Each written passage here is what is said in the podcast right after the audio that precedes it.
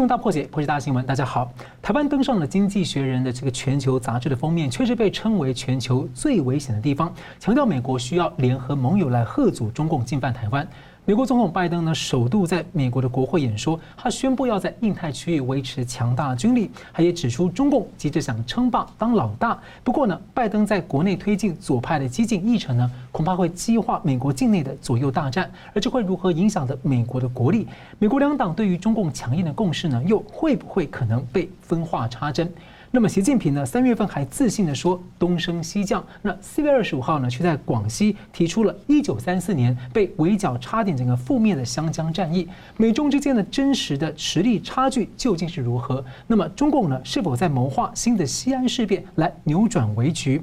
中共为什么一面急喊说西方不能够脱钩，另一手却重击在中国经营的特斯拉类似主动脱钩？我们介绍破解新闻的来宾，台湾大学政治系名誉教授闵居正老师。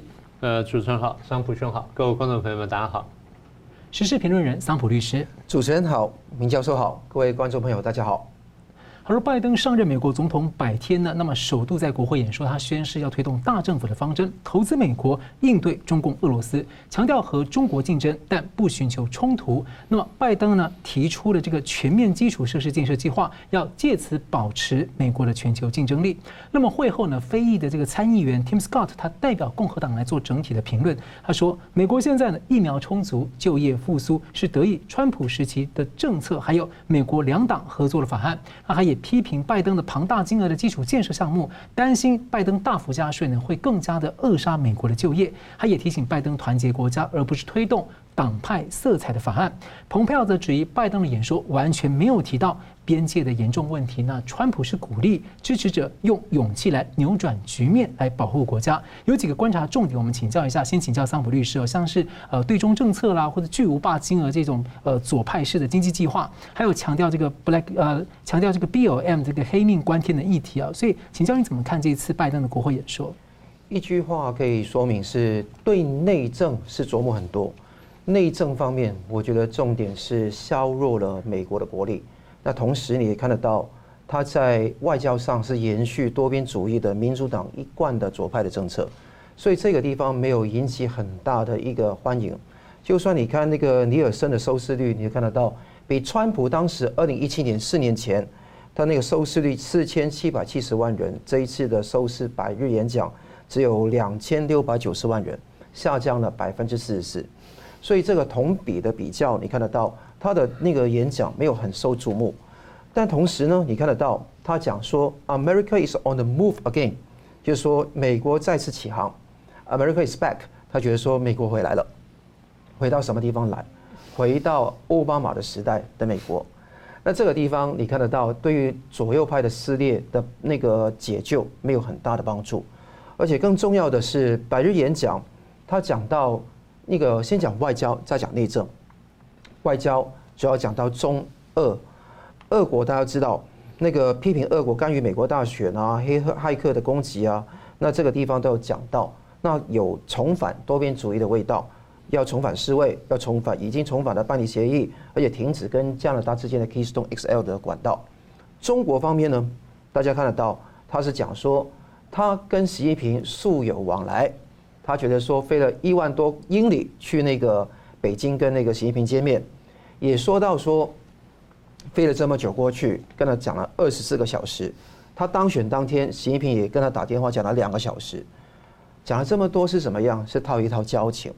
但是大家不要忘记历史，不要忘记过去的话，都知道说，当年他认为说那个中国没有吃掉美国的午餐的。我以前都讲过很多这样的例子，现在有改变了。这改变，他要不要承认呢？承认才有往后的一个情况。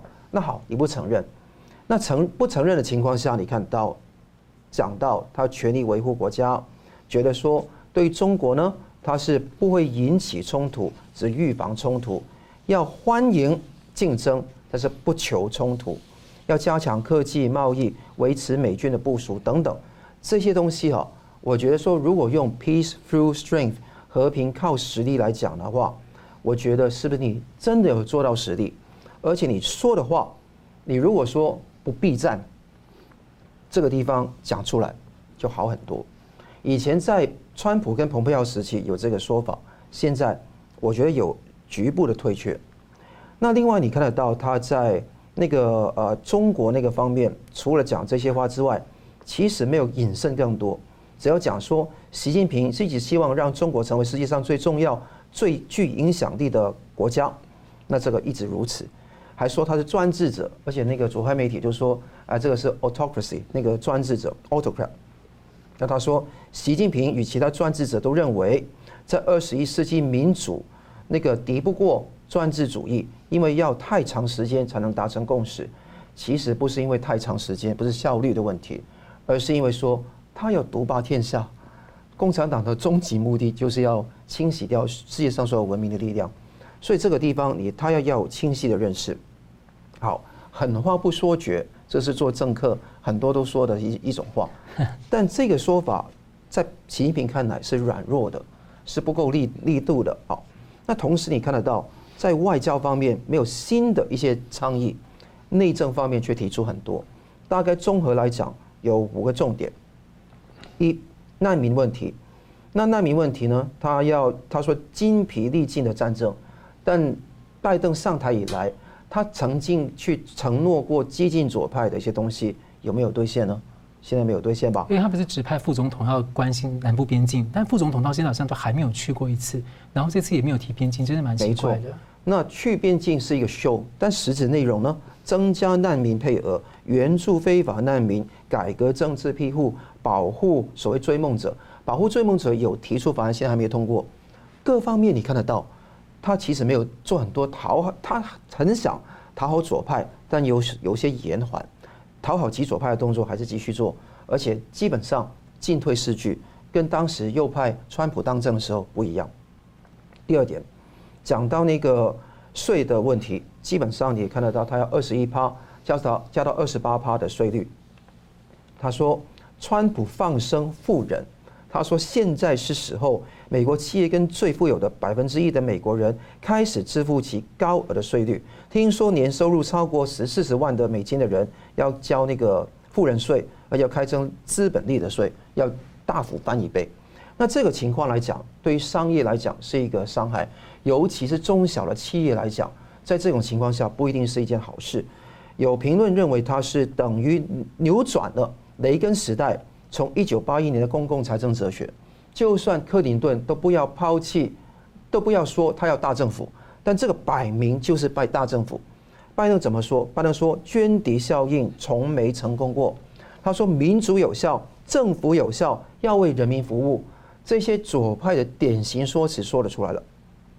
那你看到这个很讨喜的，皮尤研究看得到，七十趴的美国人支持他一点九兆的那个振兴经济方案，五十六趴的人支持他四点一兆这一次的那个所谓的啊美国家庭计划跟美国就业计划，可以见这些东西是很多人喜欢的，但喜欢又如何？第三点，美国家庭计划刚刚讲到，现在就按下不讲了。第四个地方是执法部门跟那个所谓的啊种族歧视问题。你看到刚刚你提到 Tim Scott 一个黑人的共和党的参议员说，美国不是种族歧视的国家，种族不是用来解决一切问题的政治武器。这个看得到，如果这样坚持下去的话，不行。但却是一个黑人说的话，一个白左却跟大家说要根除系统性的种族歧视，还要说包养自己订立一个仇恨仇视犯罪法 Hate Crimes 那个问题，这个是也是非常无奈。那所以最后说疫苗，他也标标榜说他一百天内至少一亿的疫疫疫苗接接种起来，现在是超标完成，是两亿两亿两千万，翻了一倍以上。所以这个地方他有这样的一个说法，但你看得到，如果美国的财政不断输血出去，结果很可能是伤害到美国本身的基底。这个地方我早就有言在先。那我觉得说美国的人必须要好好的去反省跟去理解。是，那同样问题也请教一下明老师怎么看这次演说？对，我就觉得川呃桑普律师的话往下讲的话，他这是提出了几个计划，就刚刚讲的非常典型的这种左派的呃民主党的这个色彩的这个政策。他推了两个比较大的计划，一个是家庭计划，一个叫就业计划，花了钱都非常多。那刚才那个荧幕上也秀出来呢，他把那个税率呢上上调调到多少多少。当然讲说，哎，我只征多少多少人的税，然后多少多少人我我不征税。那这样有一个问题啊，这就当时这个川普上台的时候呢，他们推的政策，当时我们就仔细看，呃，川普的想法说，我对富人少征税，他说那这样不公平啊。可这样的一个逻辑就是，当你对这些人不抽不抽重税的时候呢，他愿意投资，是，他愿意投资，投资下来他创造更多工作机会。好，那你现在看看起来是一个表面公平，你把这些人税抽走了。他抽走，他钱被抽走之后，虽然他钱很多，但他不想投资了，或者说他投资意愿比较低了。他投资意愿比较低的话，他创造工作机会就比较少。所以你把这部分钱拿来啊，当做社会福利分给了其他人，但是呢，你却没有给他制造工作机会。而且奥巴马时期那时候就是因为太多，他税太高，所以美国的公司都设在总部设在别的地方，美国抽不到税啊。是吗？就这个问题嘛，就是说你一旦这个东西是它是个两难。我不说你一定要这样走或那样走，现在就你怎么在中间找这个平衡点？其实难就难在这里，就是说，你口号是这样叫了，共和党的口号是说啊，我要创造就业机会；民主党的口号说，呃，我要公平。他们基本的口号是这样，但没有错，两个两个党政治其实应该是慢慢趋近，只是共和党比较这样一点，民主党比较那样一点。现在我们担心的跟刚才那个桑普律师说的是一样哈。我们担心就是说，他一旦抽到过重的税的时候，让人家感觉不舒服的时候，他不愿意投资。当他不愿意投资后，他希望所创造出工作机、工作机会、就业机会，其实是没有出现的。这才是我们真正担心的问题。所以，不管在家庭计划也好啦，或者是就业计划也好，都是这样。他虽然说这个计划造成的这个基建工作需要九成呢不需要大学文文凭，然后七成半呢不需要副学士文凭等等。是这个样子，但问题是能不能创造这个工作机会呢？那我们还得看。就像川普当年四年前最早提这个减税加息缩表，当时我们也很谨慎，我们说，呃，这个想法不错，这逻辑是站得住脚。问题是你推下去之后呢，这个民众的接受度跟他的反应啊，是不是符合你的预期？然后会照着你的设想去做他要做的事情，然后从而产生你要的政策效果。所以，我们在设定公共政策的时候，常常有两派的辩论或多派的辩论。民主党、共和党就两大派。那么现在我们就要看说，你是不是能产生这效果？他虽然说我已经创造了一百三十万的全新的工作，然后希望再创造更多的工作。那现在真的是看说，你对富人抽的税之后呢，富人到底会继续投资呢，还是富人会缩手？那这是一个关键的第一点。第二点呢，关于黑命贵的问题呢，当然这个警察执法犯法或警察执法过当，那应该是受到处分，那毫无疑问。呃，那我们也看到说，美国警察呢是有问题。我在美国读书的时候，我就亲眼看到这种情况，当时我也觉得说非常愤怒，可是我也晓得我什么事情都做不了。那最多就是哦，把那现象记下来，然后去报告，然后看能不能处理，就是这样。他现在要推出一个警察改革法案，这不是一个坏事情。问题是，如果你把这个警察改革法案推得过头，那反而现在你看，美国现在有些民主党执政的州或市，他对警察权限限缩很大，然后裁减经费，最后搞得就警察要么就是不敢办事情，收手不敢办事，要么就是警力不足，不足以做事，然后他们是进一步说，我把这个违罪呢除罪化。啊，譬如说抢人家一百块美元以下的不算抢劫，不犯罪，那你不是就等于是鼓励犯罪吗？然后就是说轻罪不罚什么的这些东西呢，就我们不说轻罪必罚，而是说你刑度要相当，要让大家知道说法律有个黑白的界限，因为这个法律事情你很清楚了，黑白界限要明确，你不能太过模糊。哎，奇怪，现在美国好多大城市的犯罪率都有上升的问题，为什么他还敢这样子推？我就说，我所以我才说嘛。因为他想讨好黑人嘛，但连 CNN 都形容他的议程是这次议程温和激进，连 CNN 都敢这样说。我正要说这句话，如果 CNN 说拜登的政策是温和激进，那比方说一个比较激进人说他是温和激进的话，他其实比我们想中要激进一些，或更加激进一些，他逻辑就是这样子，所以这是我们担心的地方。那么当然，就像刚才这个桑普律师说的。我们知道说他是民主党的总统，我们也知道一般比较左一点点。然后我们也晓得说，第一次的演讲呢，内政会多于外交，但是外交比例还是轻了。我们觉得是因为现在呢，大家看得很清楚，外交的确是对美国重大的根本的挑战，你的比例不能太低。好，他谈到了俄罗斯，他说：“我跟普京讲过，啊，美国不想激化矛盾，但是如果你干涉我们大选，然后呢，你对美国政府企业呢发动了这个网络攻击呢，那我们一定要让你付出代价。”好，那这话其实可以再讲重一点点，然后说我加强跟盟友的合作，然后应对伊朗跟这个朝鲜的这个或北北韩的这个问题等等，这都很好。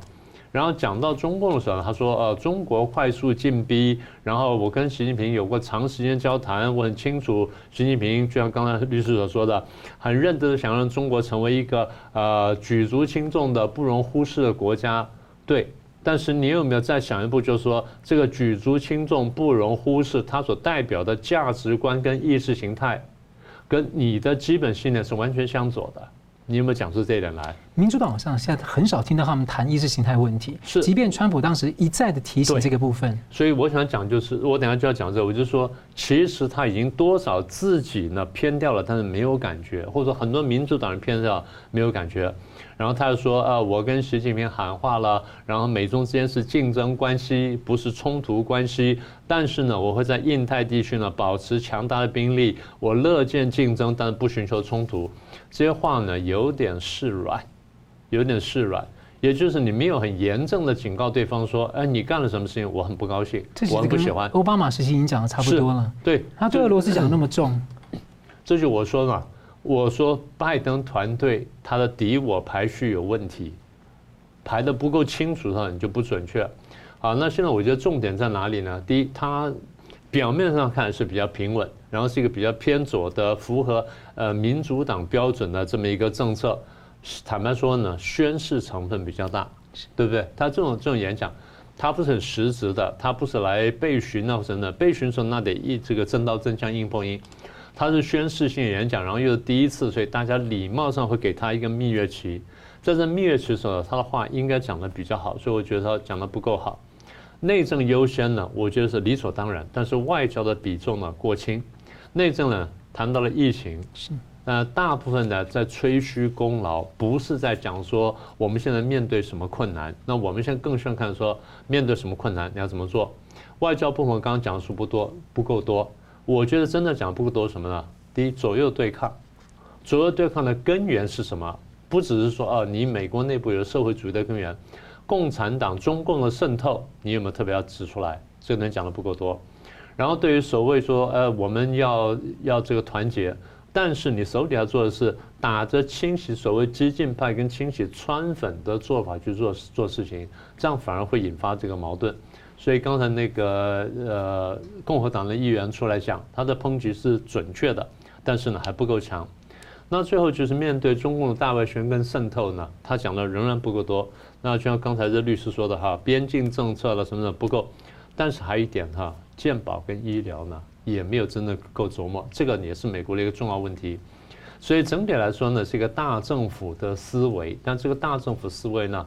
是不是能够说真正对美国目前所碰到的内外问题对症下药？我们还要观察。对，我追问一个问题啊，因为布林肯最近又台被问到这个就责中共的病毒的问题，那这次拜登又没有提，所以看起来看起来好像真的就是不打算做了。我真的是担心这点，因为你如果不真的，你如果不去这个索赔的话，你至少要就责。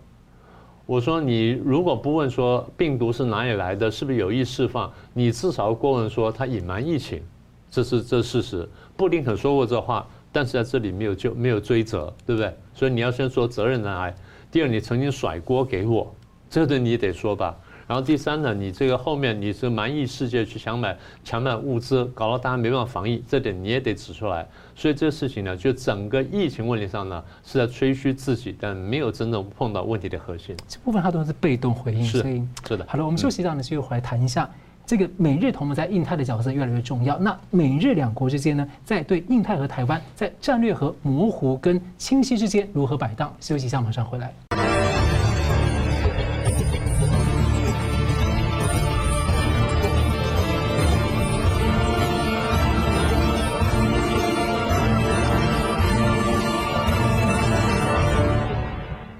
欢迎回到《新闻大破解》。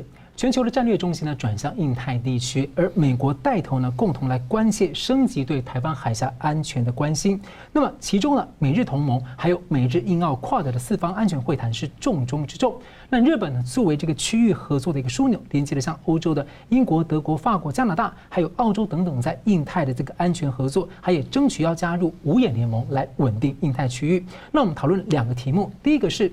这个从川普的全面对抗中共到拜登所谓的战略竞争，美国对台湾政策的转变是否仍会持续的推进？那美国对台的战略模糊呢，是否会持续的转向战略清晰，或是如何的变化？那第二个是日本方面的角色呢，在四一六声明之后呢，大家有很大的预期跟期待。不过呢，他在二十七号发布的二零二一外交蓝皮书，批评中共违反了国际法、军事扩张，也谈了香港，谈了新疆，重申台湾是。重要伙伴和朋友，不过却没有写入美日四一六领袖声明的关心台湾海峡和平安定的重要性，也没有提到中共呢军事侵扰台海造成的问题，所以引起外界好奇讨论说，日本对台湾的政策的走向，在战略清晰跟模糊之间呢，究竟是怎么摆荡？我们先请桑普律师怎么看？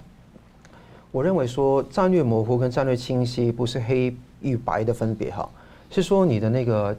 程度的问题，那人与人交往也是这样子，有时候报喜不报忧，有时候客客气气，这个是战略模糊，你可以说，但你不可以说，哎，我们就现在不客气了，我们就战略完全清晰了，不是水清则无鱼的问题，而是说你这么清晰，真的要打仗吗？人家会这样的问，所以一般的外交，尤其是文官体系的外交官，都希望战略模糊的，这个是一般的做法。那你看得到，在这个过程上。那个美国是不是要真的转向战略清晰呢？那你看得到，呃，它似乎还是维持在一种战略模糊的状态。但这个会不会有一些部分转趋比较清晰？其实这个清晰早就在川普时代已经讲得很清楚了，就说如果你真的敢染指什么什么样的地方，美国不会坐视不理。我觉得这个地方川普是做得非常精彩的，在这个呃拜登的时期。我觉得这个方面是反而模糊一点了，没有那么清晰。你看得到，最近《经济学人》的《Economist》也有最新一期的杂志，说美国的战略模糊的政策已经失效，未能阻吓中共武统台湾的野心，让台湾成为一个世界上最危险的地方。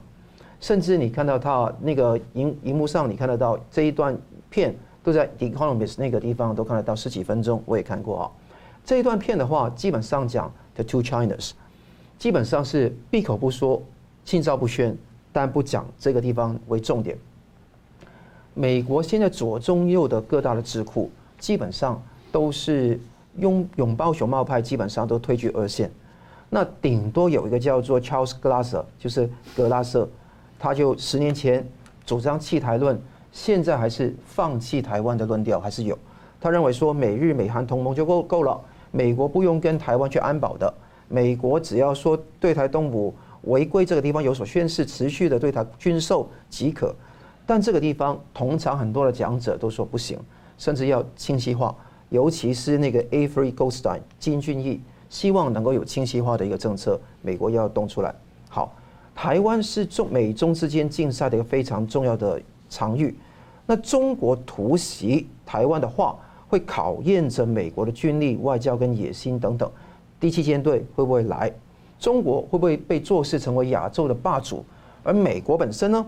美利坚盛世就 Pax Americana 能不能够继续？这考验着美国本身的决心。这影响到全球全人类本身的自由民主价值跟人权的价值的一个推崇。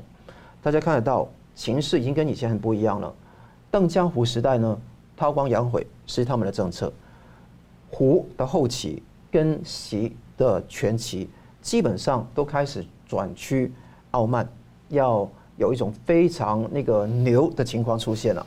过去五年呢，中共制造了九十艘的大型的船舰跟呃潜舰，那美国西太平洋的部署只有它的四分之一或者五分之一。那你看得到一年生产超过一百架。的那个那个战斗机，而且太空武器都是中共现在完全要做的事情。那有些分析说，那个中共呢，应该不会在今年建党一百周年来打，这个地方机会是对的，这个机会是比较少来打这个仗。但未来呢？那你也看得到，以前我们都讲过了哈，那个呃也有一些外交官哈，在那个有些军事的人，美国的印太司令部的司令官、司令长都已经讲得很清楚，五到十年可能会开战，最快二零二七。时间我们没有水晶球，没有人知道哪个时候会打仗，但这个风险真的提升了。这提升的情况下，我们又怎么办？那美国现在是拉拢盟友来做。其实拉拢盟友，在川普时代的时候，就用一个非常巧妙的方式来做。你看到那个 Quad，OK？你看到那个方式，不是大拉拉的敲锣打鼓的，是跟盟友之间好像有吵架，但实际上呢，共同地方都是一样，面对中共。现在表面上拉到美国一个地方是跟他结盟，实际上一定要筹用那些国家嘛，不然那些国家你说结盟，哎，利益在哪里？牛肉在哪里？那个端出来嘛。所以这个地方是变蠢了。好，你拉这个东西来讲，就让俄国跟中国连成一线，何苦呢？以前川普的时代做的非常巧妙的一点是这样的玩法。好，现在你要模糊的地方不模糊，搞清晰。要清晰的地方是怎么样？是说一旦台海发生战争，你这个地方会有一个什么样的一个态度？那当然说，美国的台湾关系法只是美国协助台湾之位，不是协防台湾嘛。那在这个情况下，你不能大拉拉的这样讲。你看到这一次，你看到日本这一次也是这样子。茂木敏充说，中国征兵东海、南海已经成为地区跟国际安保的强烈的疑虑，但是他从来没有讲到说要协防台湾的。那就算四四一六那个地方都没有明明确的讲。那甚至把原先联合声明那一句“台海和平与安定的重要性”删除。那记者就问了：那如果说，尤其是个无党籍的一个日本的议员叫伊波呃伊波洋一，就问这个茂木敏充日本的外相说：“哎，真的打仗的时候怎么办？”那茂木敏充的回答是：一九七二年的日中联合声明说，日本承认中华人民共和国是中国的唯一合法政府，至今不变。但你看一看哦，这个从来没有说。台湾的主权归属问题哦，那台湾是不是属于说中国的一部分？他没有讲，那这个地方就成为一个空间。最近有些人问，那美国跟日本要怎么摆到比较像是一个战略清晰的地位？一个方法不是立即的夸夸耀的承认什么中华民国台湾独立地位，这个是第二步哈。但第一步有相对过度跟一个中间的做法是承认台湾是一个。那个地位未定，或者说存而不论的一个状况，但一旦你要说中华人民共和国给予台湾的话，这个一定要说不，这个地方要很清楚，这个没有违反说 U.S. One China Policy，你在蓬佩奥的演说里面都讲得很清楚这一点。所以呢，当问到这个地方的时候，那那个伊波俊一这个冲绳县的这个议员他说：“哎，你如果说台海被……”中共攻台湾被中共攻击，日本干预的话，会违反一九七八年的日中和平友好协议。那这个外务省亚亚洲大洋呃亚洲大洋洲的呃参事官石垣英雄说，不回答假设性问题，但不会违反现在的条约。就这样说，圆过去了，但是实际上怎么样还是不清楚。我希望说日美在我估计在未来几个月，可能在某一些地方上。看着中共来出牌之后，慢慢有些地方把这个清晰程度提高，但不会完全清晰化。这个是外交的一个常理，希望大家密切关注。是，米老师怎么看？我想先谈一下，就是美国对于台海两岸呢一个基本观点。第一，美国不愿意跟中共爆发战争，这非常明确的。第一，中共是一个比较大的国家；第二，中共有核子武器，美国传统不会跟这种国家打仗，这第一点。第二点就是呢，美国跟台湾呢，呃，是一个似有若无的同盟关系。在这情况下呢，其实我也怕你，你也怕我。在大小同盟情况下，小国怕大国出卖它，大国怕小国拖它下水。对，这基本逻辑嘛。好，所以因为有了这种顾虑，那从美国角度来看呢，它怎么界定模糊，怎么界定清晰？这是我觉得现在台湾台海两岸很多谈这个问题人没有想清楚的。什么叫战略模糊呢？我不说，我到时候会怎么做？到时候怎么做呢？那一定是有个答案出来。但我现在不说。那什么叫战略清晰呢？我现在就告诉你，到时候我会怎么做。啊，这叫战略清晰。好，我再说清楚一点，什么叫战略清晰呢？中共如果打台湾，我美国一定会出兵，这叫战略清晰。中共如果打台湾，我美国一定不会出兵，这也叫战略清晰，对不对？所以战略模糊是我根本现在不说，到时候再看。战略清晰就是我现在就告诉你，这个大家想清楚。现在大家辩论的东西有这两点没有讲，没有讲明白。那为什么美国这么多年来他不讲战略清晰，要讲战略模糊呢？很简单，如果我现在就说了，这就说我。一定会来帮台湾，那台湾有了的底牌，放心了，他跑去追求台独去了。当台湾去搞台独，中共怒不可遏，他非要打台湾不可的时候，我会卷进跟中共的战争。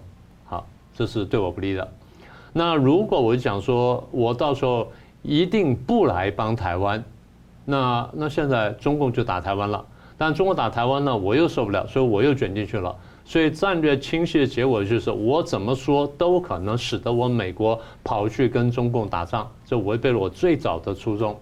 所以现在怎么算，就是他不会战略清晰。那既然不会战略清晰，为什么现在看起来清晰呢？现在刚才不也都说了吗？拉拢欧洲的盟国，然后又开了四方会议，又分访了韩国跟日本，然后最近中共压迫台湾，美国派出大量的军机军舰，看起来在保护台湾，在对抗中共，清晰了吗？不是，这个仍然不是清晰，它只是贺主战争。那为什么看起来比较清晰呢？因为现在中共对台湾压力增大了。我在担心说，如果我再模糊下去的话呢，那中共就会误判我的这个意图。最后，中共想说啊，你美国看来是清晰了，看来是不会出手的了，所以我打台湾了。结果他一打台湾之后呢，我美国利益损失太大，我变得被迫要为台湾跟中共打仗。所以现在呢，我不断出手，不断出手，就告诉你说，其实我非常强了。我其实没有想打你，但是我可以打你了，但我没有想打，但是你要打他，我不能容许，所以我现在不断跟你讲说，那个结果我不能接受，那结果我不能接受，然后你动了再大手，我就秀一下肌肉，我就来一下，所以我再说一次，台湾很多人没有想清楚，台湾说啊，美国这样做是把台湾推上火线，推上前线，帮美国打仗，然后当美国人的炮灰，绝对不是。如果台湾现在要跟美跟中共打仗的话，那美国最后就要来帮台湾打仗了，这就违背他原来逻辑了。所以台湾有朋友真的想清楚，这个绝对不是美国想想做的事情。我不是说美国是好人，在国际政治上，我们看起来没有一个是好人，就这么简单。每一个国家都为自己的利益、为自己安全而奋斗，所以每一个国家看别的国家都是坏人。我们是这个态度。那我们为什么现在比较开始喜欢美国呢？因为美国跟我们有平行利益，就这么简单。国家国家就是看这问题，所以美国现在做法呢，看似清晰，其实还是不清晰。它只是阻止战争，避免它卷进战争而已。所以他没有告诉你最后要干什么。但现在我必须讲狠话，就像刚才这个律师说的，我现在必须讲一些狠话。讲了狠话之后呢，你怕我最后真的会动手，所以你不敢打了。因为你不敢打，那我就不用打了。这就是我真正的目的。好，但是我们得说回来，目前的清晰呢，或所谓的目前的看似清晰，有它时间上的局限性。我们刚刚讲了，它的目前看似清晰呢是有前提的，前提是什么？中共不断的威逼台湾，中共四四面树敌，所以我为了阻止中共，我就看似清晰了。那怎么样让我不清晰？怎么退后模糊呢？你中共收手，我就模糊了吗？它逻辑就是这样子嘛。好，那如果这我们的分析是对的话，那么美日宣言呢，我们就比较能解读了。你说美日宣言很清晰吗？并不很清晰啊。他们只说我们高度关切这问题嘛，我们希望说跨海峡问题能够和平解决嘛，我们只是这样讲啊。他没有说如果你打怎么样，我就怎么样怎么样，他没有这么说呀。我底牌没有秀出来的时候，我有很多想象空间。这就是模糊，那你想不清楚。这就叫做模糊，杠杆就大了。这就是模糊。嗯，所以他的目的就是，我不管我现在做到什么地步，我没有动手打你，我只是出来秀一下肌肉，我让你猜疑说我到最后会不会动手。反过来说，他要让台湾猜疑你最后会不会动手。好，那现在最后讲回刚刚讲说那日本的白蓝皮书，日本的蓝皮书呢是后退了，是后退了。如果说你前面跟美日宣言讲成那样的话，你蓝皮书哦，既然发表在后，你蓝皮书发表在先，那没话讲。你蓝皮书发表在后，哪怕你定稿在先，你现场都得加这句话进去，这样大家觉得说比较有说服力。所以现在大家看到了吗？你蓝皮书出来没有那句话，现场又没有说呃，我们高度关切这个呃台湾跨海峡地区的这个和平解决的问题什么的，你不讲这话，大家就有很多猜疑空间。大家说啊，你是不是后退了？所以一旦大家觉得你后退的时候，这会产生什么结果呢？中共会解读说日本怕我，日本怕我。你看他在在美国旁边的时候呢，他敢讲的话；他要回来，美国不在旁边的时候，他不敢讲那句话了。所以当他不敢讲那话的时候，我就找到矛盾了。中共习惯就是我对这个呃探测敌方阵营里面的矛盾，我是非常拿手的。所以一旦探测到之后呢，我会软土深掘。所以各位可以往后可以看到。那如果中日本方面不改口的话，我们估计一段时间之内呢，中共会增加对日本的压力，日本是自找麻烦。是，好，我们休息一下呢，继续回来探讨。就习近平呢，最近喊三月份喊出了这个东升西降，究竟是中共自己误判呢，还是他真的有这样的自信？那台湾应该怎么看呢？休息一下，马上回来。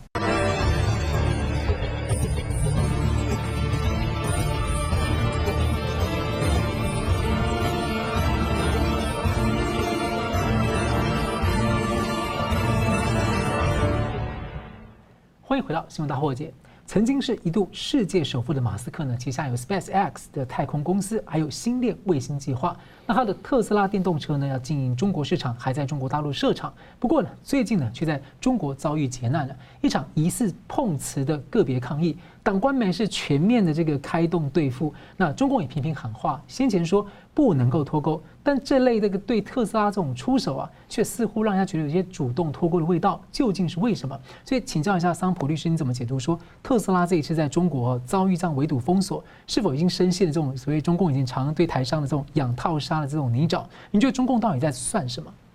养套杀是的确是现在特斯拉面对的问题，而且也不只是特斯拉面对的问题，台商、外商都面对这个问题。养套杀用法律术语讲就是诈欺。盗窃、强盗，OK，那这个是很清楚的一个强盗杀人，对，毁尸灭迹是财政犯罪的三大财产犯罪嘛？所以我觉得说这个很清楚了。那这个对于怎么特斯拉怎么去骗呢？我觉得当然是欢迎大家来嘛。那怎么偷呢？大家就是很多嫌疑在嘛，不能说诽谤了，对不对？但是很肯定的是，为什么今天华为可以有电动车的这个自动驾驶功能，自主研发的嘛？大家想想看吧。大家看得到，搜狐新闻一放出来，湖南长沙有个车主就说：“喂，特斯拉基本上是一个制造太空船，SpaceX 在太空上飞的，那你华为只是做一个手机，好，说市占率全球百分之二十，也是一个手机，怎么可以跟商体并论说，汽电动车的自动驾驶功能是特斯拉比华为还要逊呢？所以我觉得这个地方很多精明的那些中国人都很清楚的，心里都很清楚。”那问题是在于什么地方呢？最近特斯拉遇到很多问题。那年初的时候，我觉得主要问题是间谍车的疑云，因为当时就说中共政府呢是限制军方人员跟国企的员工呢去用特斯拉。那他说那些摄像头，因为一部车大概有八个摄像头，都会把那些东西回传给美国，所以这个地方他说不对。那当时那个马斯克 Musk 他就说。不对啊！如果有间谍问题，我们整个倒掉，我们都不干了。所以这个地方好像慢慢慢慢慢慢就化解了，又变成养的阶段了。先是养之后套嘛，套完之后一套一养，一套一养，这个地方就很好玩。那之后不杀你的话怎么办？好，有几个人闹事，就这个事。四月十九号有两名车主闯入到那个上海的车展去，其中一个人呢就跳上那个车上面说：“哎，刹车失灵。”因为他的爸爸声称是二月二十一号一个 Tesla Model Three 就是在郑州撞车，就说踩不到刹车，因为刹车失灵。这个地方其实特斯拉的公关一开始就说没有啊。那特斯呃 Tesla 的那个 China 的副总裁叫陶林，他说不可能妥协，我们安全没问题。那之后几天之后呢，二十二号基本上是公布事发前三十分钟的影片，发觉到是这个车主的爸爸当时开着车时速一百一十八点五公里，完全的超速，而不是刹车失灵。所以这个情况来讲呢，中共呢之前之后不断的拉开这一种声势，一方面把张姓的女子关起来，关个五天，行政拘留，说你那个扰乱公共秩序嘛。另外一方面呢，对特斯拉也用对美国那一种狠劲来见他。那你看得到最高人民法检察院跟检察日报旗下的那个呃正义网，他说特斯拉不应以居高临下的姿态。将消费者视为对立敌手，甚至恶意揣测车主的维权动机，应该尊重消费者的合理权益。哇，把这个弄来弄来形容中共政府对待 百姓的方式，讲得多好啊！对啊，就是这个完全是中共怎么对美国，之后中共怎么对自己的人民实质上所做的事情。那这个是一个，然后呢，继续说，哎，郑州的市监局调解，你特斯拉当时拒绝提供。车辆的一些数据，但拜托，人家的数据就是不能提供给你吗？为什么要提供呢？他说特斯拉是说表态没有办法妥协，哎，这个牛逼，不能这样做。又说断定那个是呃车主维权背后应该是有人，这是合理推测，就被这些人《人民日报》四二二的评论抹黑。那这个方式讲完了，还是一点，新华社说的，无论哪家车企。都需要对中国市场有敬畏之心，诚恳接受消费者的进度。各位啊，这个地方每个人做生意不需要你教的啊，每个人做生意对消费者有没有敬畏之心，他有苦自己吃的，这个不需要你去去处理的。但中共偏偏没有市场经济的经验，也没有真的资本主义的经验，所以你看得到他们才没有对市场有敬畏之心。所以这个讲到讲穿了，你看到特斯拉的例子是怎么样？杀是磨刀，它不是杀下去。如果杀下去，哇，这个是一拍两散，他也不好受。那特斯拉也不好受，他不管你不好不好受，但中共不好受嘛，他不会上，他是养，养是重点，OK，套也是重点。基本上你看到特斯拉有很多的资料，有多少员工在他们那边工作，每个都有都有疑云，是不是偷给华为啊，偷给中共啊，解放军去使用？这种情况，特斯拉面对这个情况如坐针毡。在这一种情况下，它能有什么样的解救呢？基本上能去翻身的地方不多，因为特斯拉是深深陷入在那个中共的氛围里面的。以去年为例，它销出了在中国十四万七千部车，是整个交车道的四分之一，所以它非常赚，而且它总收入全球总收入百分之四十都是来自于中国的。所以说，中国在特斯拉来讲是仅次于美国的第二大市场，而全世界最大市场是在中国。那你看得到，这个所谓中国开放这个市场，是用它人口的红利。那最近开始人口减少了，这个另外另当后话。人口的红利就已经有的来去做，但随着高龄化的发展、经济的泡沫，还有整个这个经济的低迷、疫情的扩散。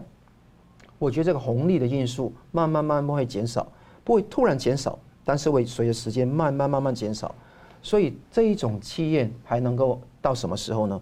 如果习近平在未来二十大之前，好去攻台湾，或者做出一些非常错误的举动，但我觉得机会不高哈。但如果这样做的话，提前也引爆，不然的话就慢慢溃而不崩的，在这个地方溃烂的速度会加剧。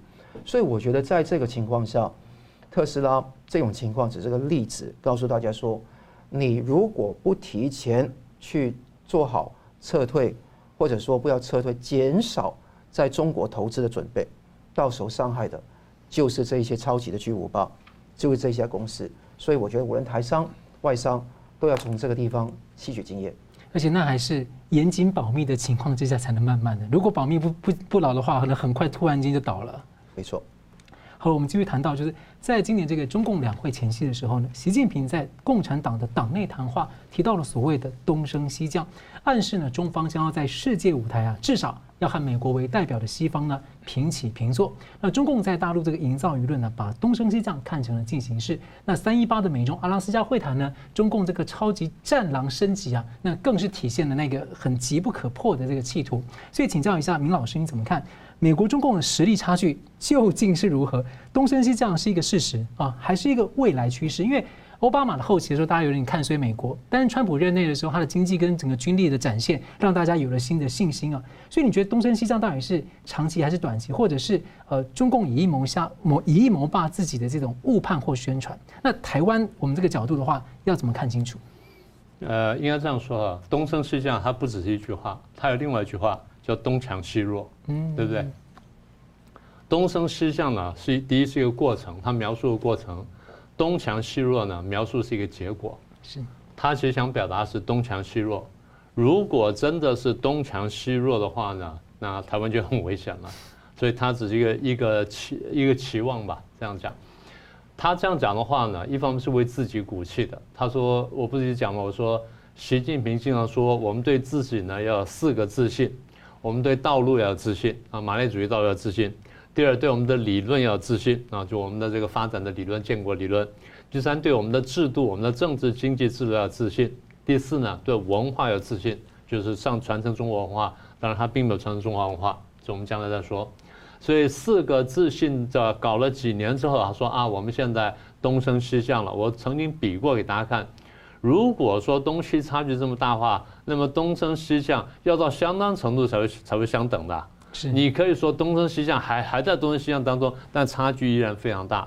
我们真的了解情况小的，说差距非常大，但他现在告诉你说东强西弱，也就是说我已经赶上了，我超过你了。他不是说我可以平视世界吗？当他讲这话的时候，他其实想俯视世界，他不是想平视世界。他为什么敢这样讲？简单说，生病啊，就疫情。疫情来了之后呢，大家都很惨，从中国开始，然后传遍到全世界都很惨。那么看起来他为什么没那么惨呢？第一，他真的把人钉死在家里面，你要死死在家里面，我就不让你出去。各位那段时间在微信，在这个这个影片很多的短片上、视频上看到许许多多在街上公然把人抓走的画面，或把人钉在屋子里面画面，后面怎么样？从来没有人追究过。在自由世界就是追说，哎，那个被抓走的人后来怎么了？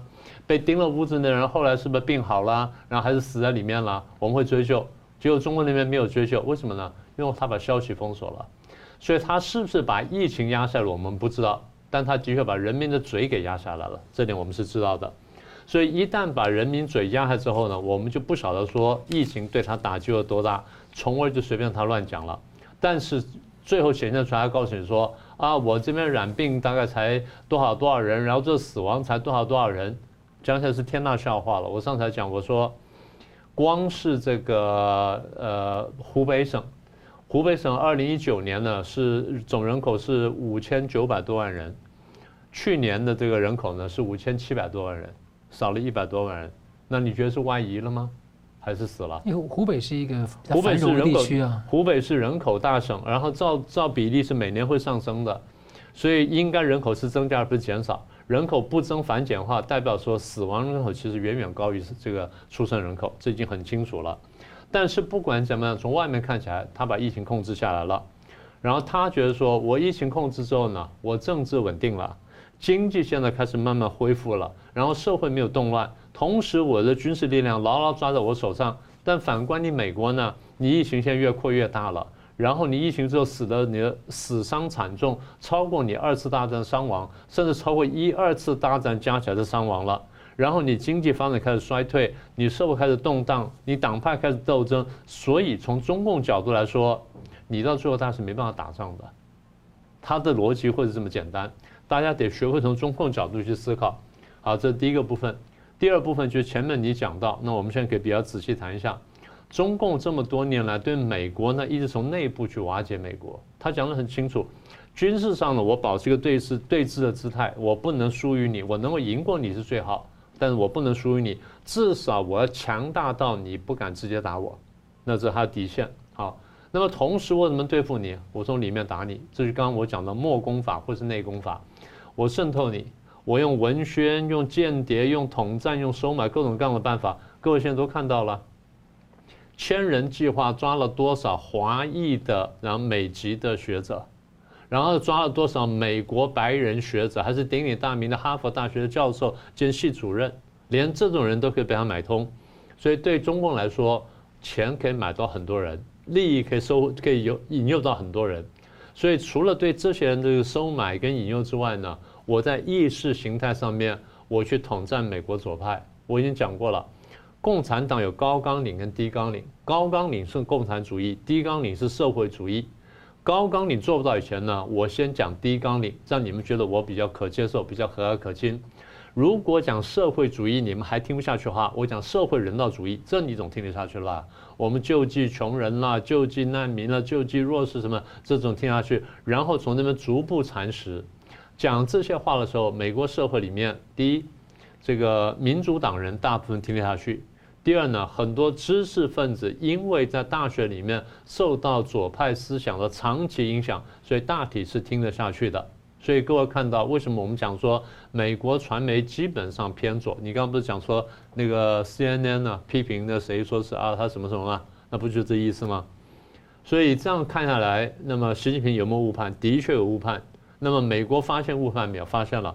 美国发现中共误判之后，担心中共因为误误判而获取谋取霸权，第一步就打台湾，所以现在出手提醒中国说：“我仍然很强，我不断的出手，不断秀肌肉，逼辽宁号甚至阿拉斯加给你的会谈的难看，目的就是要告诉你说，我其实很强大，我知道我有点问题，我知道你有问题，更何况什么呢？我有贸易协定还在卡着你。”我还有惩罚性的关税，我还有制裁摆在这里，我慢慢等着你，慢慢陪着你。好，那中共也不是省油灯啊。好，既然你这样对我，那我怎么办呢？我是要谈判呢，我怎么谈呢？我求你谈，一定很危险。说我压你来谈，我逼你来谈，怎么逼你来谈呢？我逼台湾。我不断的逼台湾，逼到之后你受不了，你要找我谈，那怎么谈？我就不只是谈台湾问题，我就谈我们美中问题，跟美中关系啦、美中贸易战啦、交财交流制裁什么，我们全部谈了。所以某种程度上，中共一直不跟台湾谈，某种程度上是因为他如果跟台湾谈的话，美国就可以说我不用谈。对呀、啊，本来就这样子，逼美国出来谈。是这样的嘛？所以我才说这段时间之内，这个两岸关系不会还不会好到哪里去嘛？不是我们的问题，是中共要拿台湾当牌玩嘛？就这意思啊。但我觉得比较严重的，除了说习近平误判之外，台湾里面有两种误判，现在蛮明显的。第一种是台湾有一部分认为说，美国到时候一定会出兵救台湾；第二种是有不断人告诉我们说，我跟你们讲了，到时候中共来打台湾的话，美国一定不会来打台湾。这两种都不对，这两句我刚刚讲的战略清晰。所以我们刚刚把话讲在前头，如果中，我们再说一次啊。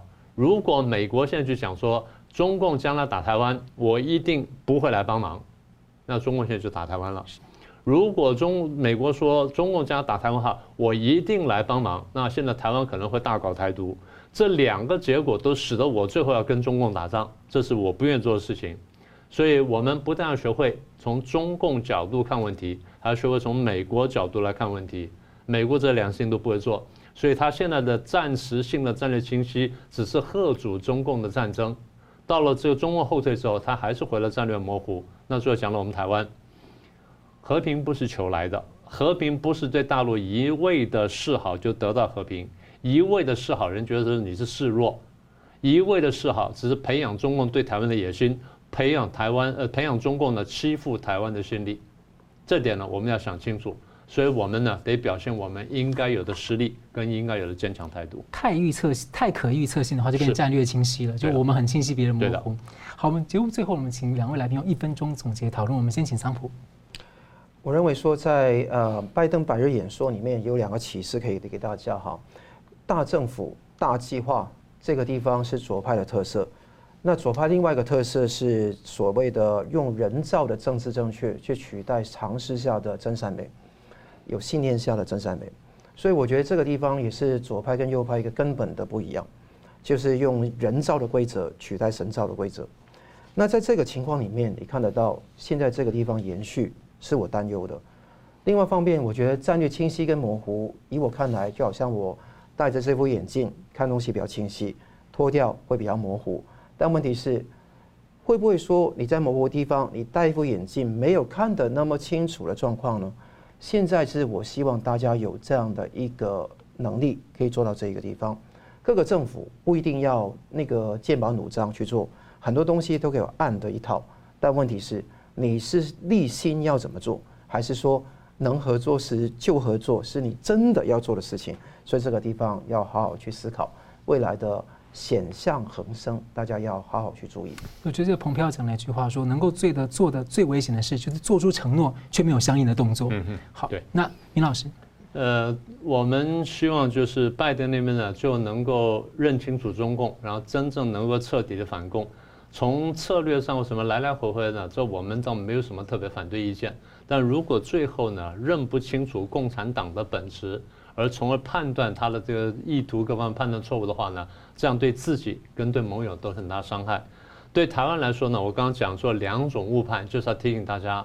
这两种误判其实都是要求美国战略清晰，美国最后不会做这件事情。而如果我们相信啊，美国一定出兵或美国一定不出兵，其实都会伤害到自己。那么我们自己不管怎么样子，我们现在所做的事情就是，我们晓得我们要干什么，我们要坚决反共，同时呢，要说服美国跟世界各位有人要看清楚中共。我们最大盟友在哪里呢？在中国大陆里面，在于大陆十四亿的老百姓，当他们认清楚共产党对他迫害的时候，这就是我们最大的力量了。好，我们非常感谢两位来宾精辟的分析，感谢观众朋友的参与。新闻大破解，我们每周三五再见。